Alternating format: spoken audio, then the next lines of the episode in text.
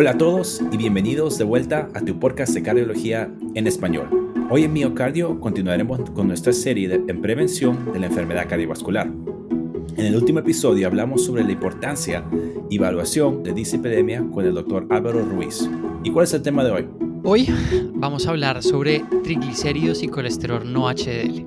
Estamos muy emocionados de, darle la bienvenida a nuestro invitado de hoy. Él es el doctor Pablo Corral que nos va a ayudar a guiarnos en este camino.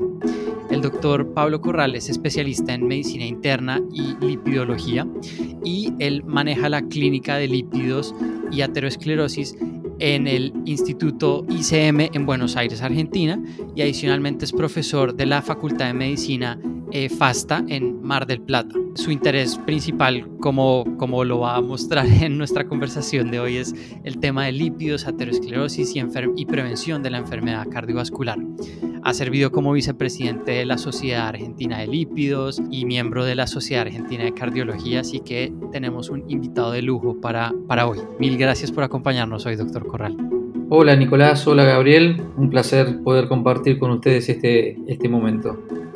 Bueno, eh, durante, el, último episodio nos enfocamos en el efecto del colesterol LDL y el riesgo cardiovascular. Históricamente se le ha prestado mucha atención a este tema, pero sabemos que la lipidología clínica va mucho más allá, ¿no? Hoy queremos empezar a hablar de otros actores, y son los triglicéridos y las lipoproteínas ricas en triglicéridos. ¿Cuál es el rol de los triglicéridos y el desarrollo de la enfermedad coronaria y por qué es tan importante hablar de ellos? Bueno, Gabriel, como vos bien decís, hoy la medición del nivel de, triglicéridos forma parte del perfil lipídico de rutina de todo paciente y la relación establecida entre el riesgo cardiovascular, fundamentalmente aterosclerótico, ha sido controversial durante décadas. Inicialmente, hace varias décadas, la corriente europea apoyaba el riesgo asociado a los triglicéridos versus la corriente norteamericana negaba el riesgo asociado de los triglicéridos y las lipoproteínas ricas en triglicéridos con los eventos ateroscleróticos. Lo importante es referirse fundamentalmente a las lipoproteínas ricas en triglicéridos, mm. que incluyen a las BLDL, que son las lipoproteínas de muy baja densidad, de very low density, las IDL, de densidad intermedia, y a las partículas remanentes, que se asocian claramente con el aumento del riesgo cardiovascular. Esta evidencia se desprende básicamente de estudios epidemiológicos, estudios genéticos de randomización mendeliana y el efecto observado básicamente por fármacos hipolipemiantes en los análisis de metaregresión.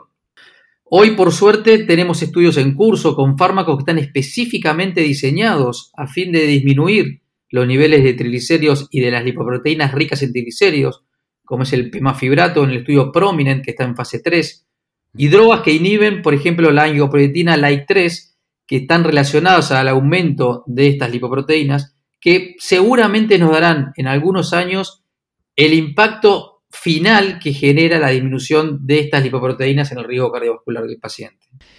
Sí, digamos, creo que es muy interesante empezar a hablar de estos dos temas en conjunto, porque el tema de LDL es ampliamente conocido por todo el mundo y este tema de triglicéridos y lipoproteínas ricas en triglicéridos es mucho menos frecuente oírlo hablar en el día a día. Exactamente. Sin embargo, también vemos que estas dos condiciones pueden coexistir en muchos casos y queríamos preguntarle precisamente por eso. En su experiencia, doctor Corral, ¿es más común ver hipertrigliceridemia aislada o en el contexto de una hipercolesterolemia mixta? ¿Y cómo difieren estas dos condiciones en términos del riesgo cardiovascular que ellas confieren? Muy bien, Nicolás. La, forma más común de, de encontrar hipertrigliceridemia en la práctica cotidiana es la que está asociada a los niveles bajos de HDL o de la proteína de alta densidad con LDL entre comillas aparentemente normal porque están en valores bajos o normales, pero generalmente es en el contexto de una característica específica del paciente, que es el paciente que padece de síndrome metabólico, de obesidad central o son pacientes con diabetes de tipo 2. La base genética de este tipo de hipertrigliceridemia general es poligénica, pero con un componente ambiental muy determinante a diferencia de otras formas que son mucho menos frecuentes, que son formas raras, que son las monogénicas, donde uno ve y observa hipertrigliceridemias que generalmente son severas, pero que son aisladas. Entonces, cuando uno ve y analiza cuál es el tipo de hipertrigliceridemia más frecuente encontrado en la práctica cotidiana, generalmente es el que está asociado a la tríada lipídica heterogénica de HDL bajo, lipoproteína LDL que en general aparenta ser normal, pero es más pequeña, más oxidable, es más heterogénica y niveles de triglicéridos elevados en general entre 150 y 500 miligramos por decilitro. ¿Cómo se aproxima inicialmente un paciente que llega con este problema? Creo que es común en cualquier parte del mundo que a un paciente con riesgo cardiovascular se le haga un perfil lipídico eh, y esto incluye los triglicéridos, pero sabemos y lo que vamos a escuchar es que hay muchas otras moléculas que hay que tener en cuenta. Entonces, doctor Corral, ayúdenos a entender un poco cómo es esta aproximación inicial, qué tengo que medir y qué tengo que tener en cuenta en estos pacientes. Sí, en general, básicamente los triglicéridos y específicamente las lipoproteínas ricas en triglicéridos son las partículas que tienen una mayor respuesta en general a los cambios denominados higiénico-dietéticos. Cuando uno ve a un paciente con hipertrigliceridemia, bueno, son de esas partículas que responden mejor a la dieta y a los cambios de hábitos en función de el síndrome metabólico, la obesidad central o de diabetes tipo 2. Siempre tenemos que tener en cuenta, y esto seguramente lo han visto en el podcast previo, que el primer objetivo a considerar para disminuir el riesgo cardiovascular aterosclerótico es el control del LDL colesterol. Una vez que se alcanza el control del LDL colesterol, bueno, básicamente el segundo objetivo en función del riesgo aterogénico cardiovascular aterosclerótico tiene que ver con las lipoproteínas ricas en triglicéridos, que se puede calcular con una sustracción que es, se le saca al colesterol total el HDL. Eso se denomina no HDL, que son todas las partículas que tienen potencial aterogénico. Esta determinación básicamente es una determinación que no tiene costo adicional, es una determinación que ni siquiera necesita el ayuno y el objetivo básico está determinado que son 30 miligramos por decilitro por encima del objetivo del LDL. Un ejemplo básico, si nuestro objetivo es 70 de LDL, el objetivo de no HDL es 100, o sea, se le suman 30 al objetivo del LDL para ver el objetivo del no HDL colesterol. Es muy práctico la determinación y de mucha utilidad medir no HDL, generalmente en el contexto de pacientes que tienen más de 200 miligramos por decilitro de triglicéridos, porque en ese grupo de pacientes es donde uno tiene que sospechar que hay lipoproteínas ricas en triglicéridos aterogénicos. Entonces, fundamentalmente hoy tenemos doble objetivo, el objetivo del LDL y si el paciente tiene triglicéridos por encima de 200, bueno, el segundo objetivo ya casi paralelo es el no HDL en función del riesgo cardiovascular aterosclerótico relacionado específicamente a los lípidos, ¿no es cierto? Gracias por ese ejemplo. Parece que es, siempre un poco difícil tratar de poner todos esos, conceptos, pero con, un ejemplo así lo hace más fácil poner todo eso en, contexto. Y, según lo que estamos hablando, ¿no? Porque estamos hablando un poco más de cosas avanzadas y también queremos, quiero introducir un, un, tema un poco también más avanzado que seguro nuestro, nuestra audiencia no, tampoco no, ha escuchado y esa es la cuantificación de la apolipoproteína B. Ah, en conjunto con las lipoproteínas ricas en triglicéridos con sus remnantes, porque ahora es más reconocido que probablemente análisis ah, de, estas, de estas partículas son un poco más importantes. ¿Cómo llevamos ese conocimiento a, todas partes en términos de educación para que más personas hagan uso clínico de estos análisis? ¿no? ¿Qué, ¿Qué nos dicen sobre el riesgo cardiovascular de un paciente que el perfil de colesterol no nos prohíbe? Sí, es así, Gabriel. Hoy eh, el ApoB está, digamos, en, el centro de la escena en función de la valoración del riesgo cardiovascular aterosclerótico lipídico.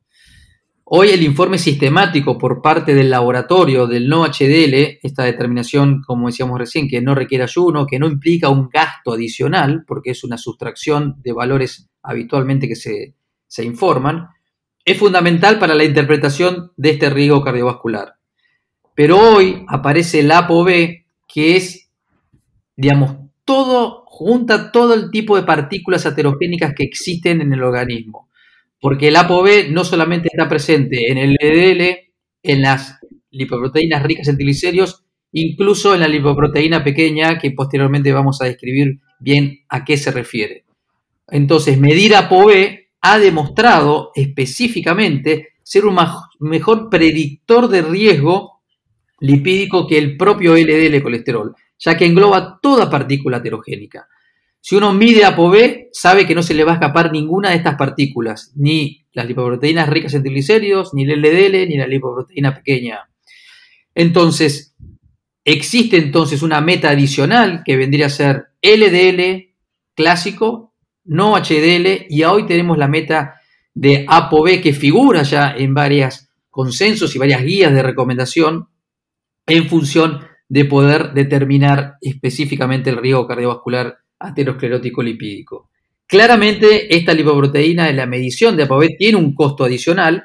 Básicamente, tampoco requiere ayuno por parte del paciente, pero sí, hoy por hoy, año 2021 o 2022, es un objetivo lipídico que se busca y es un objetivo lipídico claro en función de ser mejor predictor de riesgo que otros tipos de lipoproteínas.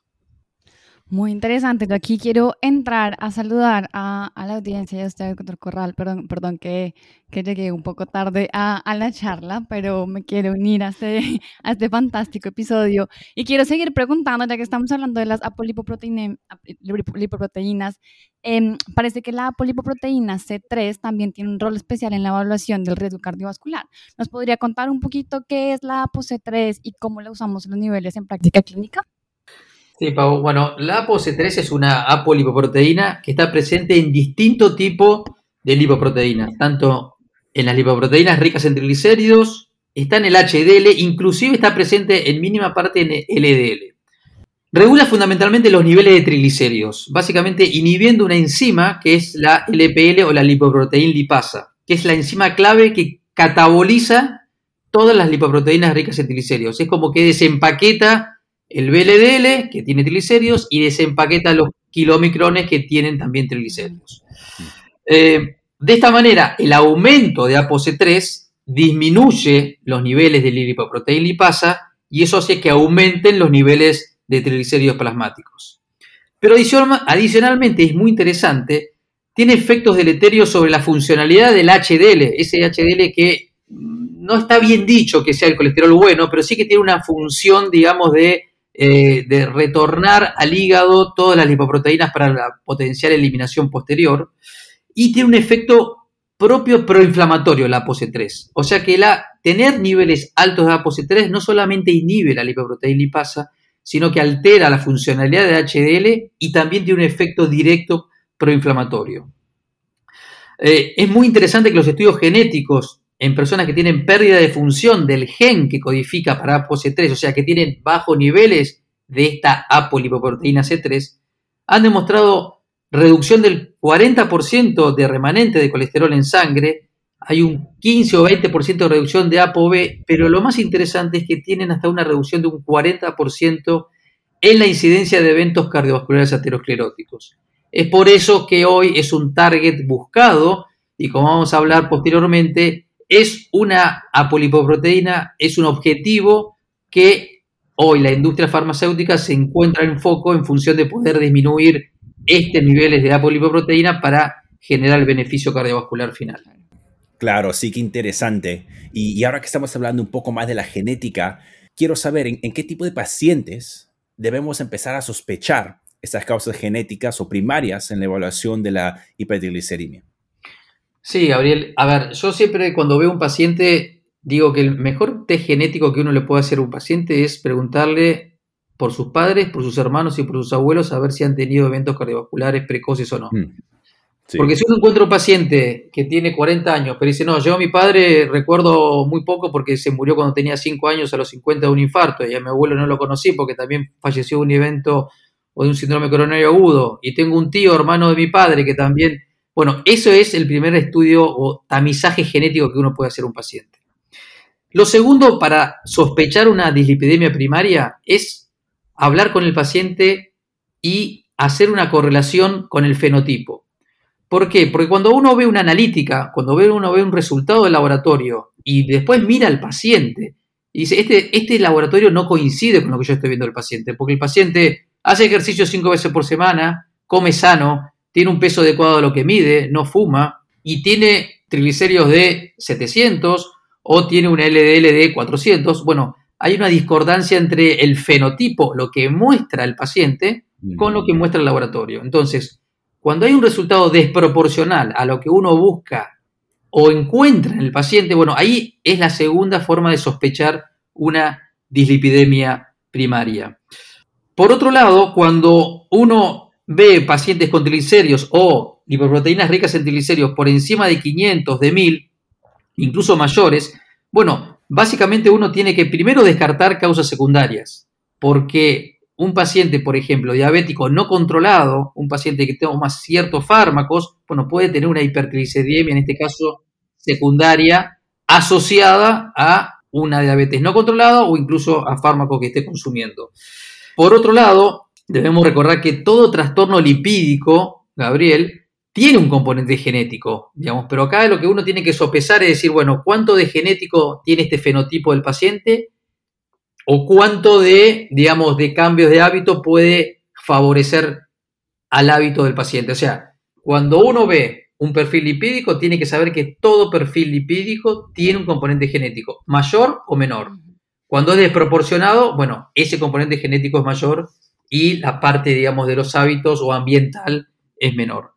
Pero eso es lo que uno debería tratar de interpretar en función de hacer un poco de el arte de la medicina, que es hablar con el paciente, controlar al paciente, que nos cuente el paciente cuáles son sus hábitos y tratar de interpretar un perfil lipídico en función de lo que podemos tener enfrente. Yo puedo hacer una pregunta aquí eh, y es porque lo veo siempre en, muchos de mis compañeros y es que se la pasan haciéndose los test de 23andMe y estos test genéticos que están como disponibles en cualquier droguería aquí en Estados Unidos. ¿Qué hacer con esa información cuando los pacientes llegan con eh, 23andMe que dice tengo tanta predisposición genética para dislipidemia o algo por el estilo? ¿Esta información es útil en la práctica clínica o cómo se maneja? Excelente pregunta, Pau. Yo también, ya también estaba, estaba un poco también pensando sobre esto. Sí, hoy, a ver, la, genética que hace unos años parecía ser parte de la ciencia ficción y hacer un estudio genético, incluso hacer un exoma, hoy existe la posibilidad de hacerlo, pero hay dos cosas fundamentales. Primero es la interpretación del resultado. Es muy difícil hacer una buena interpretación y la interpretación del resultado lo tenemos que hacer en el contexto del paciente. ¿Por qué? Porque más allá de los lípidos, a uno le puede decir que uno tiene el 23% de chance de desarrollar una enfermedad neurodegenerativa y uno no sabe después qué hacer con ese valor.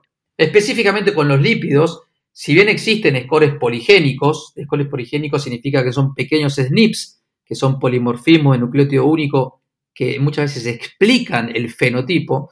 Bueno, claramente, por dar un ejemplo, nosotros hemos hecho estudios en pacientes con hipercolesterolemia severa, pero los SNPs no son iguales en todas partes del mundo. Entonces, los SNPs que se utilizan en Canadá o en Europa no son los mismos probablemente que los que usan en México y no son los mismos que generan el fenotipo en Argentina. Entonces, lo que ocurre es que la variabilidad genética no es aplicable y no es reproducible para cada uno de los países en cuanto a los SNPs o scores poligénicos. Es diferente cuando tenés una mutación monogénica. Y eso tampoco es tan fácil de interpretar porque tenemos casos de haber detectado variaciones monogénicas en el receptor del LDL, que es la causa más frecuente de hipercolesterolemia familiar heterocigota, pero con un fenotipo normal. Y al revés, tenemos un fenotipo bien característico de un paciente con hipercolesterolemia familiar con un T genético negativo. Entonces, la expansión y la masificación de los estudios genéticos tiene obviamente su lado positivo, pero no es tan fácil la aplicabilidad. Y cuando un paciente llega a tu consultorio y dice, me hice tal estudio y me dio tal cosa, uno es que me dice, bueno, a ver, no es tan fácil, esto no es uno más uno es dos, eh, hay que ver y tratar de interpretar en el contexto no solamente de un resultado, sino de, en este caso, cómo ha vivido el paciente, cómo existe interacción gen-gen, interacción gen-ambiental, existe la epigenética. Entonces, lamentablemente, o por suerte, porque si no sería medio aburrido, la genética no es tan blanco y negro y no nos va a mostrar hoy quién va a tener un riesgo cardiovascular y esto hay que contextualizarlo y forma parte de lo lindo que es el arte de la medicina, ¿no es cierto? Me parece que la conversación hasta ahora está, ha sido fantástica y, digamos, hablo por, por experiencia propia.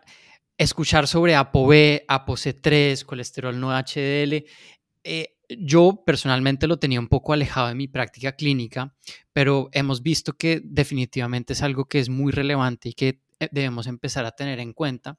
Entonces quiero empezar un poco a aterrizar todo esto que hemos hablado a en dónde estamos actualmente. ¿Dónde estamos en términos de recomendaciones actuales en guías de práctica clínica?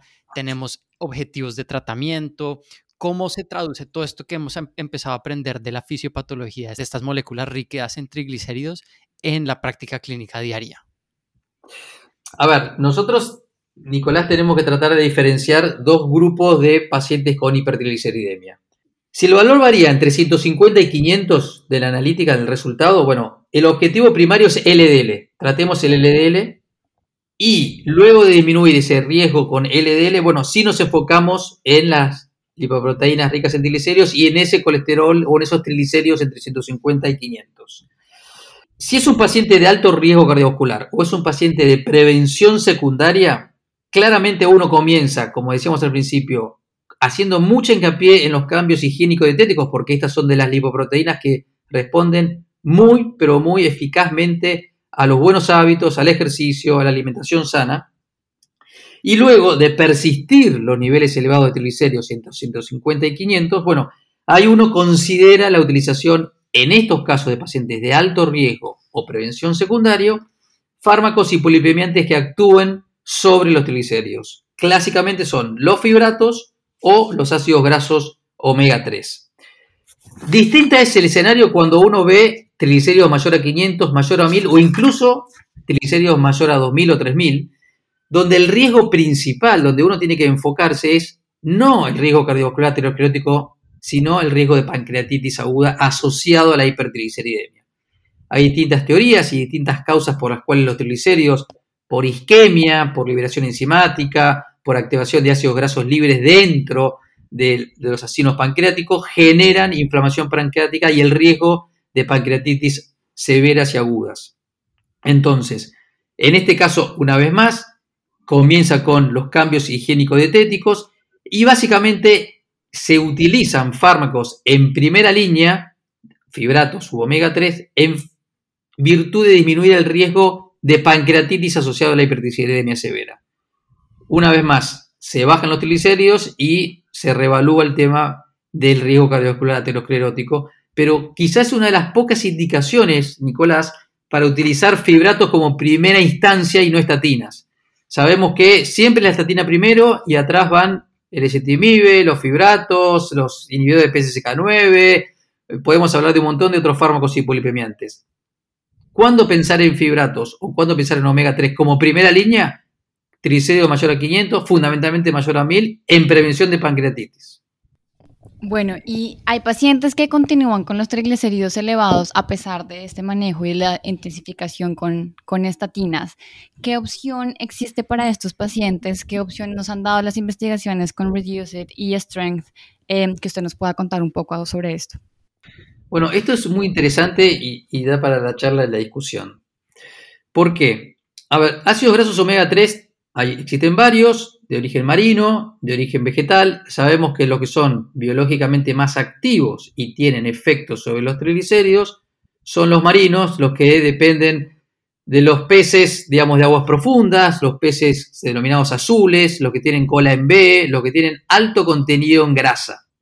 Podemos diferenciar dos grandes grupos y dos ácidos grasos omega 3 purificados, que son el DHA, que es el docosa hexanoico, y el EPA, que es el ecosa pentanoico. Esos son los dos grandes ácidos grasos omega 3 derivados directamente de, eh, de los peces.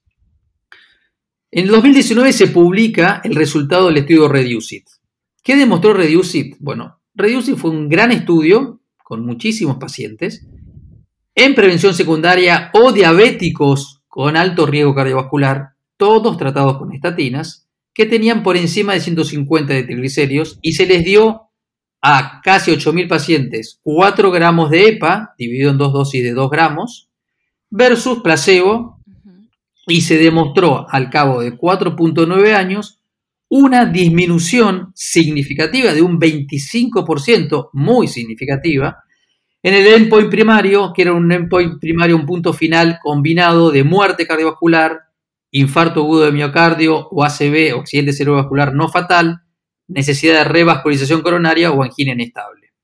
Ese fue un estudio que hizo mucho ruido, un estudio del grupo de Deepak en Harvard, donde básicamente eh, vino a demostrar, luego de varios estudios con omega 3 fallidos, eh, que dar por lo menos 4 gramos de EPA podría generar un beneficio muy, pero muy significativo en el endpoint primario. Después hubo análisis posteriores, endpoint secundarios también, combinados también, eh, necesidad de primer infarto también. O sea, todo iba en consonancia con el endpoint primario eh, demostrado de beneficio. A su vez, Cleveland hace el estudio Strange. interesante porque iban paralelos eh, con EPA también, pero asociado al DHA. Interesantemente, el estudio Strange da neutro, o sea, cero beneficio. Esto obviamente genera una controversia muy grande porque uno empieza a ver, a analizar y a escuchar cuáles son las causas por las cuales un estudio es tan positivo como el estudio Reducit y un estudio neutro como el estudio Strange cuando básicamente los grupos de pacientes eran basalmente similares y no había una gran diferencia significativa. Y ahí se empiezan con las especulaciones. Las especulaciones de que el DHA era el que contrabalanceaba el beneficio del EPA, que el seguimiento era diferente y fundamentalmente se pone el foco en el placebo utilizado en Reducit. ¿Por qué? Porque el aceite mineral utilizado en Reducit aparentemente generaría algún efecto deleterio y eso explicaría parte del beneficio de ese 25% de reducir. Ahora bien, posteriores análisis se hicieron porque cuando uno utiliza los 4 gramos de EPA, bajan los triglicéridos un 18%, 19%, y no explicaría el beneficio solamente por los triglicéridos. Entonces hay efectos antiinflamatorios, antitrombóticos, de rearología vascular, que generarían básicamente beneficios del EPA. Hoy, lamentablemente, no tenemos una respuesta. Probablemente sea una combinación el beneficio, digamos, de Reducit entre algo del aceite mineral y algo de la falta de, del DHA, pero lamentablemente, y, yo soy pesimista en un futuro, no va a haber un estudio head to head, un, un cabeza a cabeza entre EPA y DHA para tratar de dirimir esta discusión, que es una discusión que se da en todos los tipos de congresos de cardiología desde el 2019 a la fecha, pero lamentablemente hoy no tenemos digamos, una respuesta final en función a por qué es el beneficio tan marcado en uno y el beneficio o la pérdida de beneficio cuando se utiliza con DHA. No es menor el dato de que en este grupo de pacientes tratados existió un aumento significativo en el riesgo de sangrado mayor y de fibrilación auricular. Bueno, son datos a tener en cuenta en función de la utilización posterior y del, riesgo que puede llegar a tener el paciente eh, que consume altas dosis de, de, omega 3, ¿no es cierto? Es muy interesante. Yo recuerdo entre el 2018 y el 2019, yo estaba trabajando en Cleveland Clinic cuando precisamente salió el resultado del Reduce It y Steven Nissen, que es el, el, el investigador principal del estudio Strength, nos reunió en múltiples conferencias al mediodía a decirnos, a mostrarnos todo el tema del placebo con el aceite mineral y todo este tema, y después venir aquí a Boston y ver como la otra cara de la moneda del, otro grupo haciendo sus propios, em, sus propios eh, argumentos. Entonces ha sido una discusión muy interesante, pero quería preguntarle, doctor Corral, ¿dónde nos deja esto? Estamos básicamente en el punto en donde queda a interpretación de cada de cada médico qué, quiere hacer o cuáles son los siguientes pasos. Vamos a ver esto avanzar a de pronto un escenario de prevención primaria o e, en dónde nos dejó parado este debate. Sí, Nicolás, la, realidad es que esto no, no, queda del todo claro. Por eso es que la recomendación de las guías, claramente, si bien están en las guías, tanto en la guía norteamericana como en la guía del 2019 eh, de la Sociedad Europea de Cardiología, incluso la, la guía recientemente publicada en 2021 de prevención cardiovascular, no queda claro específicamente en qué grupo de pacientes. Sí, uno debería buscar, entre comillas, el paciente de reduced, aquel paciente diabético con más de dos factores de riesgo o en prevención secundaria que con alta dosis de estatina no baja los triglicéridos. Bueno, probablemente ese paciente sí, digamos, sería el paciente potencialmente con beneficios de utilizar 4 gramos de EPA. Pero como vos bien decís, eh, no hay una, conclusión definitiva. Eh, volvemos al arte de la medicina, volvemos al, al, share decision, digamos, compartir con el paciente la decisión eh, de, decir, bueno, existe este estudio, existe otro estudio, existe este riesgo, existe este potencial beneficio. ¿Qué hacemos? Discutirlo con el paciente y eventualmente, bueno, compartir la decisión terapéutica. Excelente, excelente. De verdad, un arte con, lo que, con lo que tenemos ahora y, de hecho, una, decisión compartida, ¿no? Y eh, quiero, quiero ahora preguntar un poquito más sobre el futuro. No, eh, sé que hay terapias ahorita bajo, bajo, investigación y doctor Corral, quiero preguntarle lo que, lo que opina ahorita específicamente sobre las terapias enfocadas en la inhibición de la APOC3 y la inhibición de ANGPTL3 que parece que están en, camino. Sí, Gabriel, eh, como decíamos hace un rato, lo que parecía ciencia ficción con la genética, hoy tenemos en el día a día con eh, distintos tipos de, no solamente de target, como vos bien decís, el APOC3 y la angiopoyetina LIKE3, eh, sino también las estrategias farmacológicas que se utilizan, como es la silenciación genética, ¿no es cierto? Estos dos targets básicamente, inicialmente es como pasó con PCSK9, se demostró que aquellos pacientes en estudios genéticos con pérdida de función, digamos, tenían no solamente un beneficio bioquímico de disminuir los niveles de triglicéridos y remanentes, sino un beneficio clínico que tenían menor tasa de eventos cardiovasculares que la población general. Entonces eso claramente es un, algo que motiva a los distintos tipos de innovadores y la industria farmacéutica a decir, bueno, bloqueemos este target, bajamos los lipoproteínas ricos en triglicéridos, los triglicéridos, y probablemente tengamos un beneficio clínico en función de los eventos cardiovasculares. Ahora bien, ¿cómo llegamos a la inhibición de estas dos proteínas? Eso es lo más quizá interesante también, porque hoy tenemos terapias que básicamente actúan sobre la silenciación de la expresión genética. Y acá tenemos que diferenciar básicamente fármacos que actúan sobre el ARN mensajero, evitan la traslación evitamos la producción de esa proteína, en este caso por el hepatocito, la ApoC3 o la angiopoietina LIKE3, en función de inhibir la ARN mensajero. Tenemos dos tipos de fármacos específicamente diseñados eh, o dos estrategias terapéuticas que son los oligonucleótidos antisentido y las pequeñas partículas de RNA que se introducen por un mecanismo básicamente bastante complejo dentro del hepatocito para tratar de acoplarse al ARN mensajero y evitar la traslación. Esto lo que genera es que no se sintetice la proteína. Sumado a esto, en el caso específicamente de la angiopoietina LIKE3, tenemos también anticuerpos monoclonales, básicamente el evinacumab, que interesantemente, y esto es un hallazgo, porque lo que pasó fue un hallazgo, no solamente se demostró que bajaban los triglicéridos y las lipoproteínas ricas en triglicéridos, sino que por un mecanismo fuera de lo que es el receptor de DL bajaba los niveles de LDL.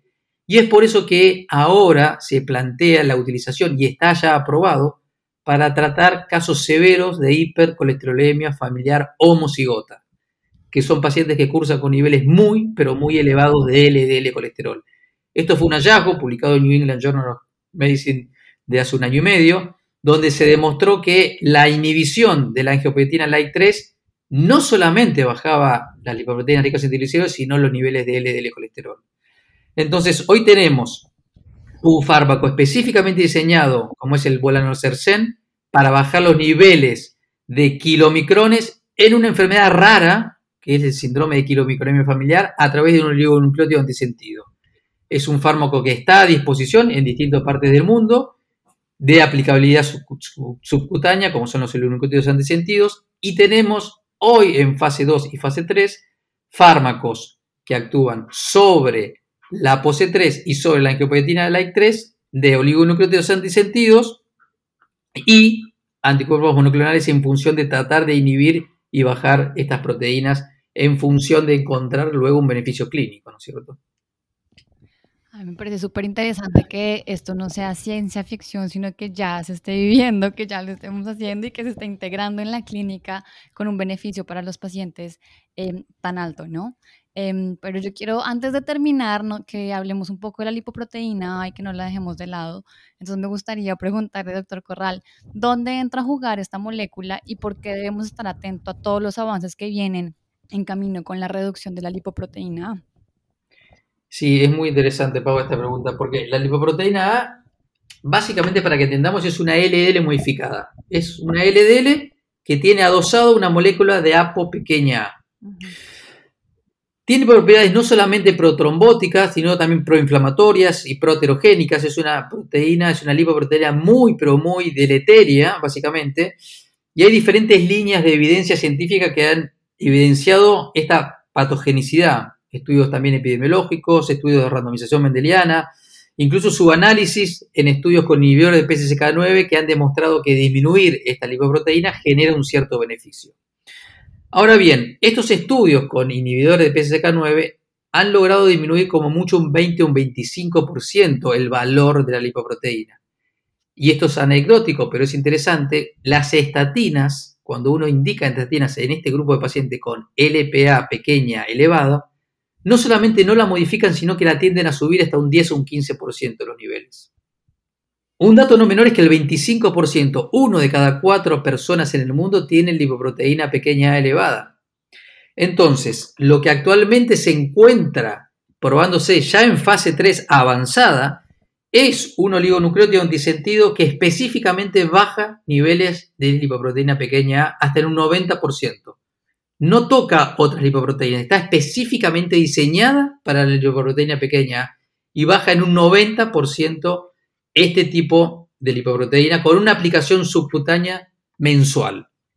Entonces, hoy tenemos resultados epidemiológicos, genéticos, tenemos eh, estudios o subanálisis de otro tipo de fármacos. Seguramente el estudio Horizon que está corriendo con un oligonucleótido de sentido específicamente diseñado contra la lipoproteína pequeña A nos va a indicar realmente cuál es el impacto en función de lo que uno quiere saber, que es reducción de eventos. De nada sirve que nos baje el 90% de la lipoproteína y no nos disminuya eventos, porque esto, como ustedes bien saben, es un subrogante y nosotros lo que tenemos que tratar de lograr es que el paciente tenga menos eventos cardiovasculares y no que tenga un valor normal de laboratorio y el riesgo cardiovascular sigue elevado. De verdad que mm, toda la conversación ha sido apasionante, eh, todo este tema entrando a tocar un poco lo que es ese riesgo residual. Ya hemos reducido el LDL lo máximo que podemos y cómo hacemos para reducir el riesgo que nos queda de todos los factores de riesgo tradicionales. Entonces, empezar a tocar estos temas con triglicéridos, ApoB, ApoC3, lipoproteína minúscula es realmente apasionante y ha sido una discusión otra vez apasionante con el doctor Corral y le agradecemos mucho que nos haya acompañado a, discutir este tema en Miocardio Podcast. No, bueno, el agradecido soy yo. Gracias, Pau, mujeres primero, Gabriel y Nicolás por la invitación.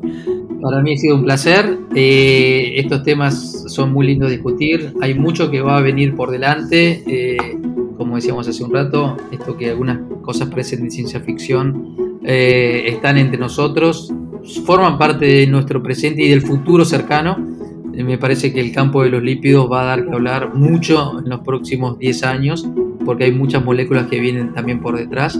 Pero la realidad que me he sentido muy cómodo. Muchas gracias por la invitación y bueno, para cualquier otro tema de, interés estoy a disposición de ustedes. Muchas gracias. Gracias, doctor Corral. Y, y, nosotros seguimos adelante. No se pueden perder lo que viene, de veras.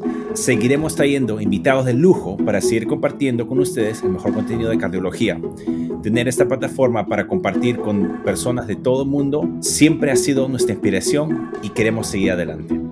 Bueno, y ustedes todos sigan conectados con nuestras redes sociales, arroba miocardiopod en Twitter, arroba miocardiopodcast en Facebook, en Instagram y también en nuestra página web que ya lanzamos y están absolutamente todos los episodios ahí. Eh, y hay también, pues digamos que más sorpresas para que las, las vean. Eh, no se pierdan las fechas de lanzamiento de los siguientes episodios de esta serie de prevención que se pone cada vez mejor. Gracias, doctor Corral, nuevamente por estar con nosotros y a todos ustedes, gracias por escucharnos.